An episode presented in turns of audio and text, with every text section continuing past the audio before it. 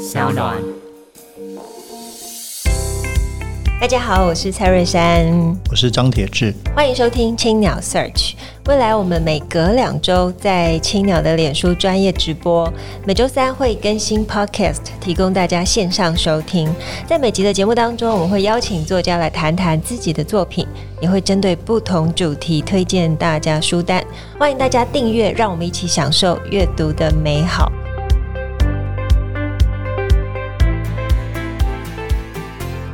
今天我们邀请到是我们的文坛才女张慧晶，本身本来是作家，然后现在也是总编辑。那我们今天除了要跟大家谈谈哦她这一路走来之外，也要跟大家分享这一本新书，也就是我们九歌一零八的小说选。邀请慧晶来谈，是因为一直很想做这个事情。那之前她忙，更重要的是这个书，其实我觉得不只是谈一零九，也想谈谈慧晶对于她怎么看，包括小说创作在这个时代的一些故事。嗯，那。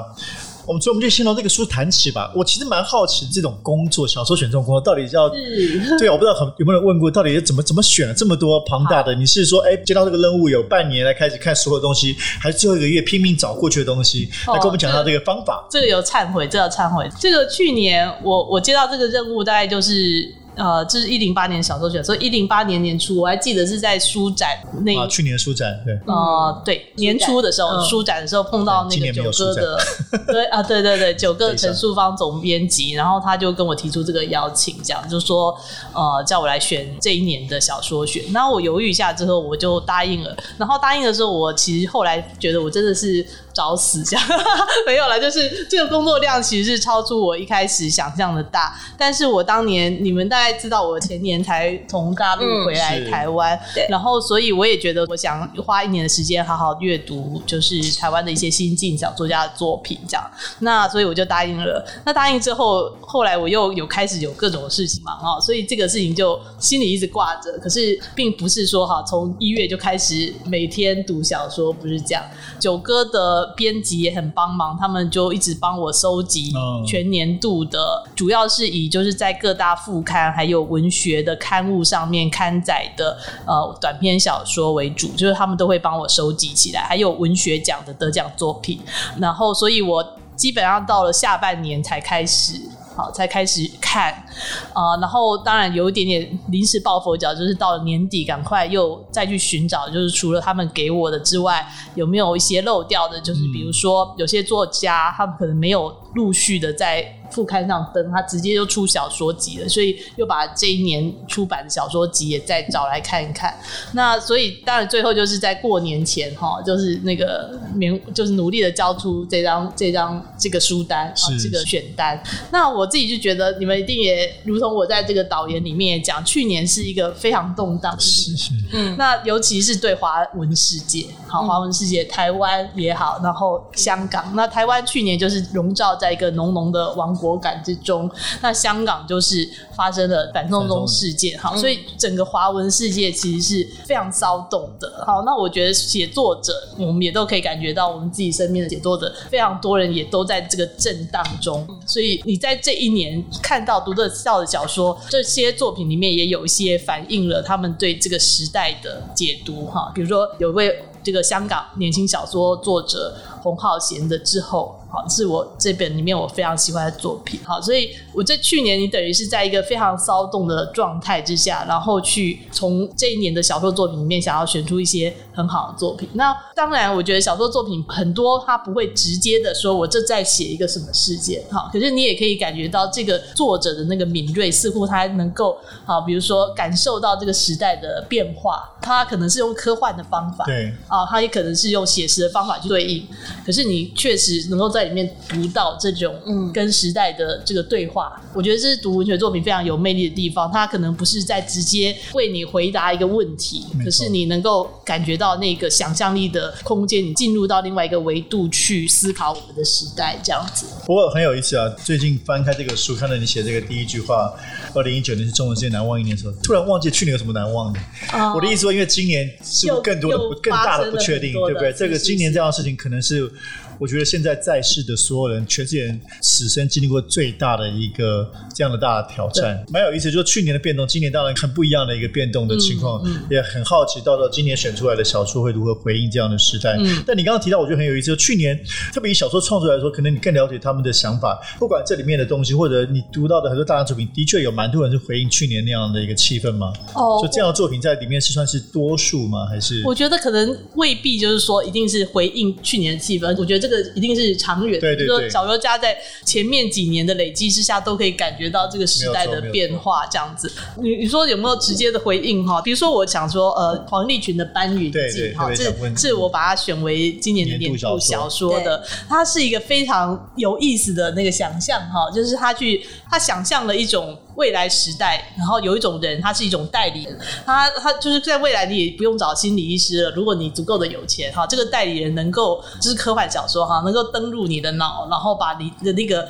负面的情绪或者所谓的负能量搬走，他会帮你消化掉，这样。因此，这样子被处理过的人，他可以非常的这个情绪柔和哈，你仍然记得所有事，可是你没有那个恨啊，或是那个愤怒，或是那个嫉妒。他想象这样一个世界，比如说这样子的想象，他当然没有直接对。说我是在写呃哪一个事件，可是你也可以看到他对这个时代气氛的解读，嗯啊，所以因为某种他对这个时代观察，所以他写出了这样一种想象，是一个就是人是可以被人的情绪可以被脱离开来，被拆解开来，被消化掉，但是他又是一个经济的系统，因为最有钱的人他能才能够负担得起这样子的这样子的服务，以至于这个社会就开始产生了某一些的分层。好，我非常喜欢这篇小说哈，那除了就是这个想象之外，还有就是。黄帝群的语言是非常的好，对，哦，就是他在这样子的设想里面，那个语言就是我们可能也能够想象说，哦，是不是某些科幻面也有过这样的想象啊？帮你处理记忆啊，帮你处理什么？可是黄帝群的使用的中文哦是。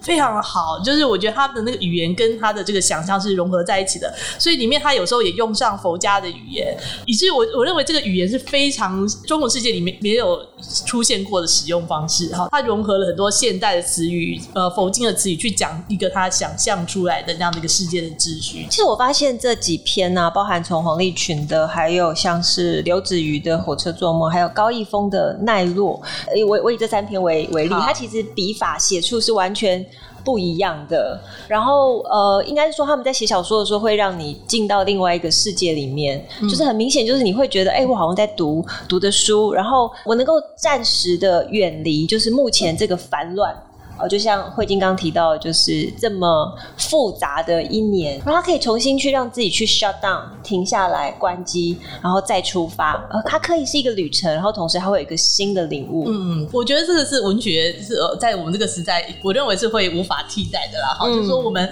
对应于亡国感或对应现在的时事，很多时候我们会去向社会科学里面寻求解答，经济学的、社会学的、政治学的解答。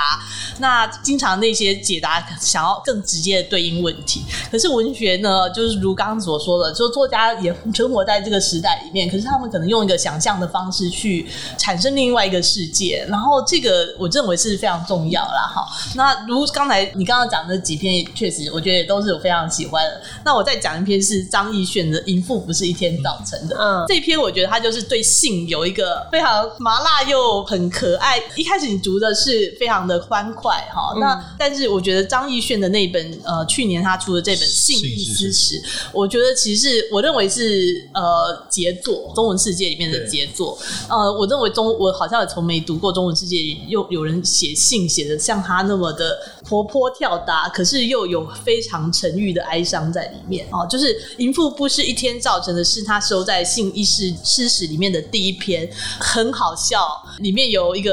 影射潘金莲，影射武大郎，影射武松的人物啊，就是他等于把金瓶梅给颠覆了。这篇有很多好笑的那个梗在里面，但是写到最后的一篇哦，其实是非常沉郁的哀伤。性一思史，我觉得他其实真的是杰作，他用性去写了那种人生之中有一种冲力是你无法抵抗，可是你的人生一直被他牵着走，可是你都不知道哈，那个其实可能就是性这样子。我觉得从这几篇我们刚刚讲这篇，我都有一种感觉。觉哈，就是其实中文语言这个东西本来就随时代而变的嘛，所以比如说五四运动的时候会有新白话文运动，嗯、因为新的时代会产生新的语言。那台湾，我我确实认为，就因为台湾现在是在一个中文世界里面前所未有的那个出版的自由，然后生活是自由的这样的情况，所以才能够产生出如果刚刚说的黄立群、张艺炫这样子，他们那样子的想象力跟非常厉害的文字。嗯好，我觉得我们应该是，但我们自己日复一日生活在这里，可可能不觉得，但我确实认为我们正在一个新的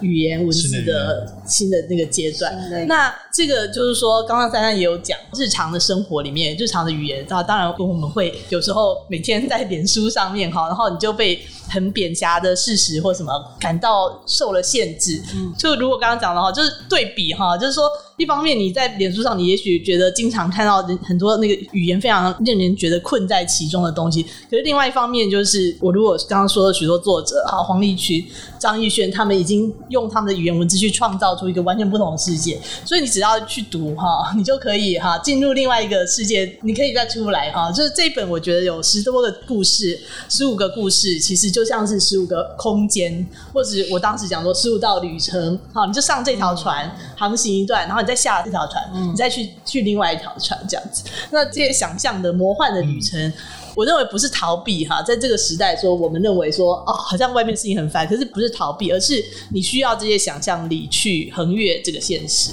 我觉得慧君真的很会讲，听他讲话又又有诗意、有文学感，但是又 不至于让大家觉得很遥远。其实蛮好奇，你刚刚说这个新的语言这个事情，嗯，你自己会不会感觉到？我自己常感觉到，不管因为时代或者用网络关系，比如说包括二十几岁的作家，大家用的语言，其实我觉得可能在这几十年来，我觉得这个时代好像最多这样的一个不同。时代的语言的不同的习惯或者断裂，嗯，因为大家比如说，哎，我们觉得年轻作家他们会用一些网络的梗啊，或者好像写的写作的语气方式都不一样，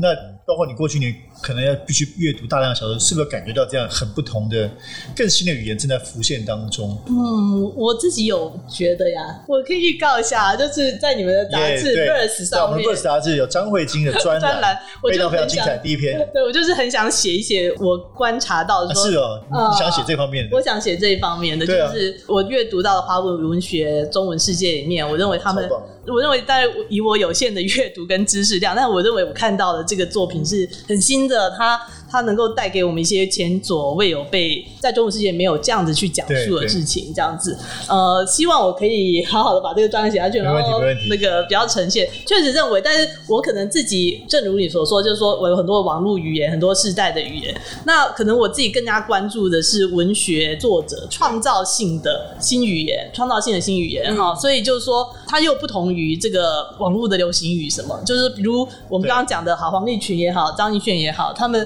创造性的去描述这个世界，哈，这个东西就是文学的力量，哈，就是他他怎么样想象，跟他怎么样创造性的描述这个世界。我认为确实啊，我自己感觉到有很多新的东西正在出现。其实我觉得很棒哎、欸，就感觉你是用文学在回应面对这个时代的口吻，你希望文学可以提供一个思考的一个解决的出口。对于这些作者来讲，他们肯定都是已经在用他们新的语言在写、嗯、思考跟写，这些都是成果。嗯，就是他他已经用他的新的眼睛跟感官在感受这个世界，才会出来这样子的作品。啊，作为一个编辑总编辑，就把这十五个面相，希望也可以呈现出来。对，作为我这是选文论的，对对对对，就是我在。里面确实是这样。那我这次也确实有一点刻意的去多选一些新的作者哦。对，所以？有很多是非常年轻的，可能有的是还没有在台湾还没有出书，像是洪浩贤，香港的洪浩贤哦。香港，我选的时候刘子瑜也还没有出书。嗯，哎，他以前好像有出过别种性质的作品，但是应该没有。没小说应该没有。对对对，然后四尾哲也。哦，都是比较年轻的。刘刘旭君还在念书，何敏成应该也是还没有出过书的。哇，这几位作家。对，嗯、呃，我觉得好，因为我我觉得这也是一个对话嘛，就是说。被选进文选，应该也是一个，就是说，等于是你跨进文坛的时候，你的作品有被阅读跟被呃讨论的一个管道。嗯、然后我确实也觉得这几篇都很好，我也是从那个文学奖里面注意到他们的。嗯，呃、那还想问一个本质性问，就是到底这样的年度小说选，它是附带了什么样的意义？哦，比如说是选哎今年最好的，还是说它要标举一个新的某一种写作的？方向，而不只是停留在这一年。可能我老实说，因为我也是第一次选这个嘛。嗯、然后，其实我在九哥的这个新书发表会的时候，我有讲，你也知道，我过去几年有在中国工作几年，然后我也一直都是除了在，大家虽然大家知道我是作家，但是我一直都在做其他广告界。嗯，所以我自己有一种在文所谓的文坛，如果有这样子一个地方，我都很边缘这样子，我就一直觉得这样。那今年因为选这个，我就好，我就已经。必须负担起中年的责任，就是把你的品味 share 出来，这样。所以我确实呃，在选的时候，我觉得也是好的，就是说我也是认为他们都是最好的作品。是。然后当然，但是在我在选这个所谓的最好的作品的时候，也有我认为说，哦，他真的很新颖哈，或者是让我觉得很很特别的感动这样。比如说呃，中文音好了，中文音其实对呃写了不少篇，然后全年写了不少篇，呃，他很多篇都是跟我。想也跟他的生活有关，就是关于长照哈，就是照顾他妈母亲的这样子生活，这样有点像散文，有点像小说这样。但是我选的这篇的最后访客，我觉得他是有个特别的梗哈，就是各位可以看到，就是写他写长照的文章小说其实很多篇，可是之所以选这一篇，我觉得他有一个非常特别的梗，这个可以留给大家去看哈。那但是就是他在里面去预期了一个，就是死亡是不是即将来临，但是死亡又一直不来，嗯啊，他的。这个最后访客是这样，死亡好像即将来临，但是他又一直不来，所以他在那样子一个时间点去张望着那个必将会来临的未来，但他还未来。嗯、好，这样的一个时空的感觉，我觉得他把它写的非常好，所以我选这一篇，类似像这样子。二零一九年是一个不安的一年，但是对慧卿来说变化也是非常大。担任这个小说前的这个主编，然后出了自己的书，在年初的时候比雾还深的地方。对，那当然还有今天后半部的重点，也这个新的工作，担任卫城出版。社的总编辑，对，哎，到现在多久啊？刚满一年，刚满一年，哇！我去年发表周年感言，我去年五月一号劳动节 真的，呃，正式成为出版社的员工，这样子。对，那这刚满一年又一个，这一年大概出了多少书？在卫城，在你的手下，我没有很仔细的算，一个月两本平均。平均平均一个月两本，所以二十多本，差不多哦，可能不到二十本，少一稍微少一点这样子，好像是分三个书系嘛，对，分三个书系，Belong 跟 Beyond，对对。当然，我接手未城出版社是可以说是很幸运哈，就未城是一个非有非常正面品牌题材，而且小瑞的时候选的都非常好的书这样子。但是他同时也有一个，就是说他已经做出一个很好的品牌，压力也是很大，压力也是很大的。我就是要讲这句话。好，然后所以接下来选出我要怎么做？但是我我觉得就是说，卫城的品牌形象里面一直有一个对台湾本土非常关怀的这个部分，这个应该是我们不会放掉的。但是也有一个就是说看向这个世界的部分，所以我当时规划书系就是 Being、Belong 跟 Beyond 这样子，好，然后又是 B 开头，就跟 Books 这样的玩一个小梗。Being 就是我，所以我就觉得是从我们呃生命史，我就叫做呃历史从每一个人开始哈。Being 就是讲历史从每一个人，因为我一直是这样子觉得，就说我觉得。我们的时代真的是前所未有了。当然，每个人、嗯、每个时代人可能都觉得自己活在一个前所未有的时代。但是，因为这个前所未有的时代跟体验，我们会有非常多的生命形态。呃，现在也比过去更包容，所以生命史的故事可能会有更多可以讲述的哈。所以，第一个就是 Being。那 Being 去年到今年出到。呃，可能最被注意的一本书就是韩丽珠的《黑日》。哦，他对是是他他以一个散文体的方式去写他去年日记体的散文哈，就是说，你说他就活在当下的香港的这个现实之中。那他又是一个文学写作，他如何思考跟观察这一切这样子？那这个就如我们刚刚所说，这是唯有我们这个时代的存在状态、生存状态才能够产生出来的作品这样。那第二个书系叫做 Belong，Belong 就是是呃共同体的进行式。那所以这个系列出的书里面就有包括最近的一本，可能就是林巧堂他写那个一个台湾现代文历史，他就是蔡瑞月等等的人，他叫做呃假如我是一只海燕。然后 Beyond 这个系列就是比较广。嘛，就是我们叫做世界的启迪哈，嗯、所以启迪有很多的，比如说第一本就是呃你最喜欢的那个作家那个歌词哈，他因为美美国的黑人作家，他写那个其实非常好看的书，嗯、我们的我们的翻译叫做。美国梦的悲剧，美国梦的悲剧，对，对。然后另外一个是最近可能我们这边有一个最近的书哈，叫做《盗洞的亡魂》，这是一位美国的汉学家梅尔钦写的作品。然后他是写那个十九世纪的太平天国的历史，就是我们以前讲读太平天国啊、呃，好，就是太平天国这个历史非常的有趣，就是说洪秀全他自己认为是他在读了一点点。基督教的东西之后，他就他自认为是上帝的第二个儿子啊，耶稣是他的哥哥，所以他有一套他的神学。这个对于那个西方人来讲是非常奇妙的。所以石井先有写一整本那个《太平天国》在讲这个事。那个但是另外就是我以前我们受的教育就是觉得说这段历史就是曾国藩啊，哈，就是另外一面的历史，嗯、就是从曾国藩，而且曾国藩似乎很多地方被塑造成一个完人这样子哈，从、嗯、那个角度来讲的历史。但是没有亲他选择的另外一个角度是从在地承受了这一切。啊的那些庶民可以这么说，他们的眼睛看到的事情，所以就是你认为这个是农民起义，还是你认为这个是动乱？可是在地承受了这个这样子的呃，有两千万人，那个那个整个太平天国动乱有两千万人丧生，在地承受这一切的人，他们所留下来的记忆，好，他们的对于死亡或者对于那个恐怖的经历的回忆，好，就是或者他们对于他们失去亲人的那个想念，从这个角度去去重新写。这段太平天国历史，嗯、对，那那其实有一个，我们现在讲太平天国就觉得非常的古老，对不对？它但是实际上它毕竟发生在十九世纪，所以上海已经开始有报纸了，嗯，所以它用的一些的部分的材料呢，除了有些是乡绅哈他们自己发行的书之外，有些是发表在上海的报纸上面的怀念亲人的文章哈，或者是记述当地的发展的东西，所以英文很妙哎，What, what remains。对，What remains 就是啊，还留下了什么？对对对，或是非常诗意的、那个。对对，What remains 留留呃，灾难过后留下的是什么呢？留下的是伤痛的记忆吗？还有留下很多鬼故事。好，这个故事留下很多鬼故事，留下什么什么？哇，想看。对，然后但是我们因为 What remains 很难翻，好，所以这个这个书名是我们跟作者讨论了很久以后，嗯、这个叫做《躁动的亡魂》哈。嗯、我觉得你一定会喜欢的，就是它封面很很好看。对对对，就是说呃，去掉了国家哈的。诠释之后，回到每个人的记忆里面，他还留下了什么？这个也是一个一个书名的另外一个意思。是是是，嗯嗯嗯。这一年来，你觉得做做出版最最开心的是什么？最开心的、哦，作为总编辑，对啊。老实说，其实是一个很小，是一些很小的事情。好、嗯，但是我我上礼拜，我前两天才跟另外一个编辑对话了一下，然后我觉得我们是有共同点的，就是其实最高兴的，好，当然如果书很卖，我也是会非常高兴啦。对，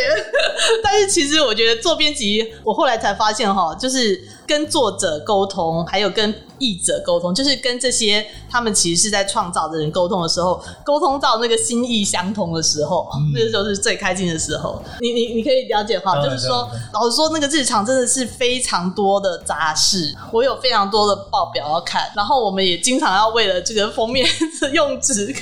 这个成本多少伤透脑筋。可是其实可能回到。最高兴的时候是我跟这个作者说，我觉得你可以出一本什么书，然后他也觉得可以，然后我们就开始想，其实黑字是这样子出来的，就是我我跟他 propose 说，我觉得你，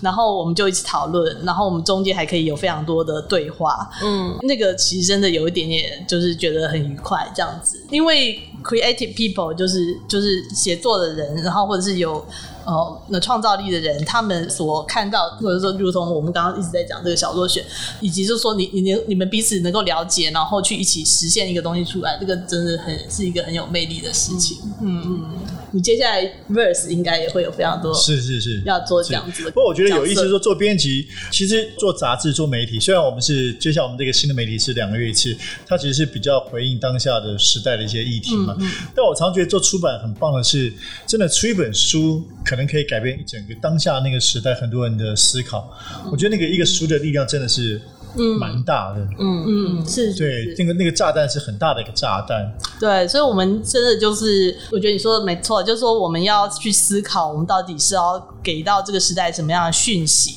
然后以及我们跟作者从他们的创造力里面，我们能够拿出什么来去跟这个世界对话，这样子。对，那当然我们要努力在这过程之中维持着这个收支的平衡哈，但是确实说到底最有魅力的是在这种种的平衡之中。你你你努力，你还是要努力的去思考，说到底你想要对这个时代传达，或者说你想要跟这个世界创造什么样的对话，或者甚至说你打开什么样的空间，让那个对话可以发生，这样子。对，嗯，所以还是希望呃，我们所有的听众还有我们所有的观众可以支持，